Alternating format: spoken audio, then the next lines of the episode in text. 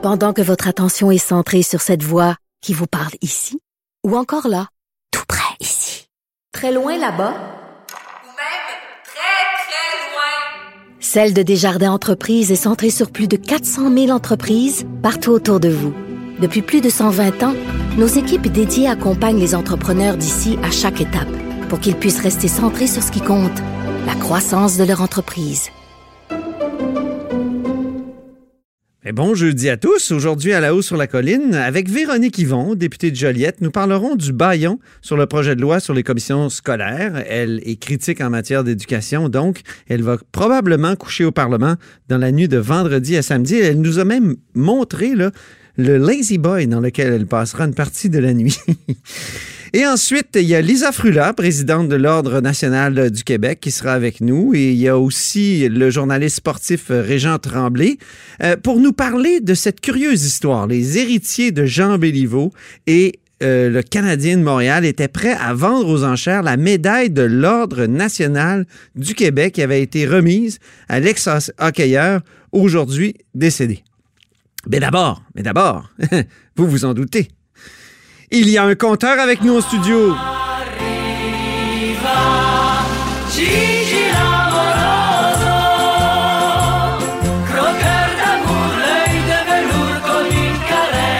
Bonjour Jean-François Gibault. Bonjour Antoine. Directeur de la recherche à QMI, mais surtout notre compteur. Comment ça va? Ben, ça va bien, toi? Oui. Croqueur de, gros ballons encore aujourd'hui? Ben, croqueur de gros ballons. toi, t'as été croqué ce matin?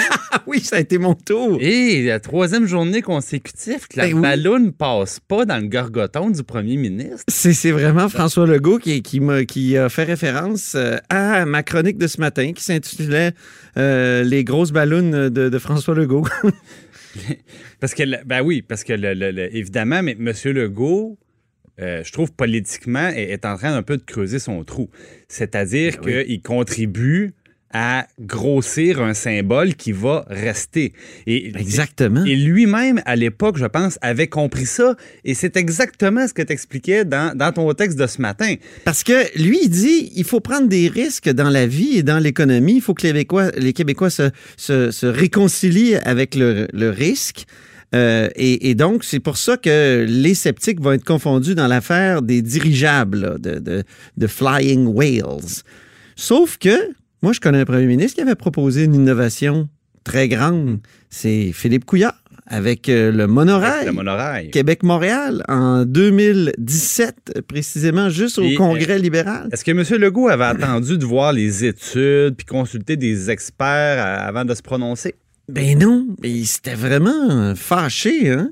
On peut écouter d'ailleurs ce qu'il avait dit lors d'un point de presse au lendemain du Congrès libéral, donc 29 novembre 2017. On est, euh, on est dans le hall de l'Assemblée nationale. Écoutons François Legault à l'époque. Est-ce que M. Couillard est en train de nous dire que là, il veut nationaliser les trains puis les remplacer par des monorails? Écoutez, là, c'est vraiment une grosse ballonne qui vient de sortir, là, puis tout le monde se demande comment il peut improviser comme ça après autant d'années? Alors, euh, c'est ça. C'était vraiment un point de presse sur les grosses ballons. Il disait que le monorail était une grosse ballonne. Ben, exactement.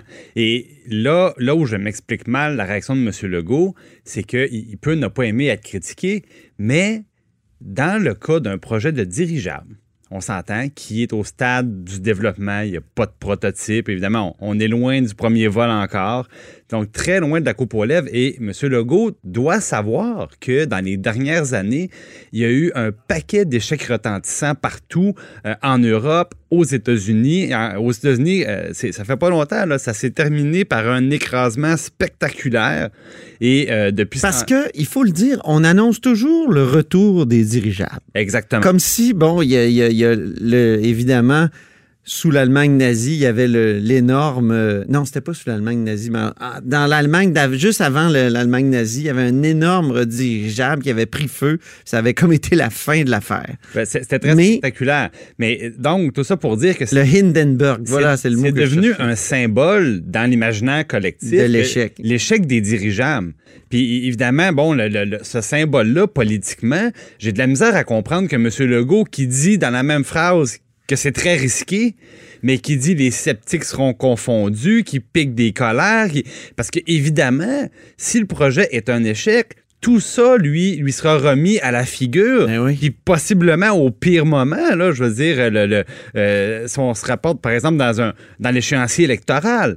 Et, et c'est la même chose pour le, ministre de l'Économie. Je pense qu'ils n'ont pas mesuré. Ils n'ont pas mesuré le symbole politique que représente un projet de dirigeable en cas, en cas d'échec. Et là, tous les jeux de mots sont possibles. La ballonne ne lève pas, le projet bas de l'aile. Bon, Mais ce qu'il y, a- y de plus fondamental encore, c'est que M. Legault et M. Fitzgibbon sont en train de lancer le nouvel investissement à Québec, Oui. où il va y avoir beaucoup d'investissements comme ça, j'allais dire, euh, selon l'intuition, pour être poli. Hein? On, on pense là, que ça, ça devrait marcher. là. Ils vont Mais- prendre plus de risques en clair. C'est Puis, ils, ils le disent, c'est pas une interprétation, c'est dit ouvertement. Ils, ils- ils font deux choses euh, qui attirent notre attention. D'abord, ils mettent plus d'argent. Et deuxièmement, ils vont prendre plus de risques en investissant notamment directement dans les entreprises. Euh, et c'est sûr que euh, nous, on va devoir faire un, un- un suivi de ces montants-là dans, dans- dans la mesure où on prend plus de risques. Mhm. Et le gouvernement, par exemple, ne pourra pas, ne pourra pas dépasser une certaine limite parce qu'il il pourrait y avoir des conséquences financières. Et ne serait-ce que parce que euh, les milliards qu'ils ont annoncés, comme là, on a ajouté chez Investissement Québec un milliard de plus, c'est déjà fait, pour être capable d'investir davantage. Mais ce milliard-là, le gouvernement, attention, le gouvernement l'emprunte et le met à Investissement Québec. Et là, Ah, je pensais qu'on avait des surplus. ah, ben on ne les prend pas dans les surplus. On emprunte l'argent et on dit, ben ce n'est pas une dépense, c'est un placement puisqu'on va faire de l'argent avec les entreprises dans lesquelles on va investir. Alors, euh, le budget du Québec n'est pas réduit d'un milliard parce qu'on l'envoie à Investissement Québec. On dit non, non, non, non. On a une dette d'un milliard, mais on a un placement d'un milliard de l'autre côté. Donc, Comme quand on prend un prêt REER, c'est la saison. ben, ou quand on achète un, un- un actif immobilier, par exemple. Bon. Et le problème, c'est que euh, si jamais ils prennent des risques, puis là, disons que de Flying West, 30 millions, ben, peut-être qu'on va perdre le 30 millions. Il ne faudra pas que ça arrive trop souvent, parce qu'à ce moment-là, le vérificateur général va faire toc, toc, toc. Ouais. Va dire, euh, nous, on, on a un problème avec le fait que ça soit considéré comme un investissement au lieu d'être considéré comme une dépense. Comme si on subventionne un projet de recherche, c'est une dépense. Et là, on dit non, non, non, non, c'est pas une dépense, c'est un investissement. Alors, il faudra minimalement, Antoine, que Investissement Québec rapporte ce que ça coûte au gouvernement quand il emprunte l'argent. Donc, grosso modo, 4% Parce que sinon, encore une fois, il pourrait y avoir, euh, il pourrait y avoir une petite visite du vérificateur et là, ça taperait directement dans le budget du Québec. Donc, des risques, oui, mais il y a une limite. Pas trop de ballons qui éclatent. Ben, comme le premier ministre disait, il faut jouer la moyenne. Ben oui, mais il faut pas, faut pas frapper à côté de la balle trop souvent non plus. Merci Jean-François Gibault, notre compteur et accessoirement directeur de la recherche à QMI.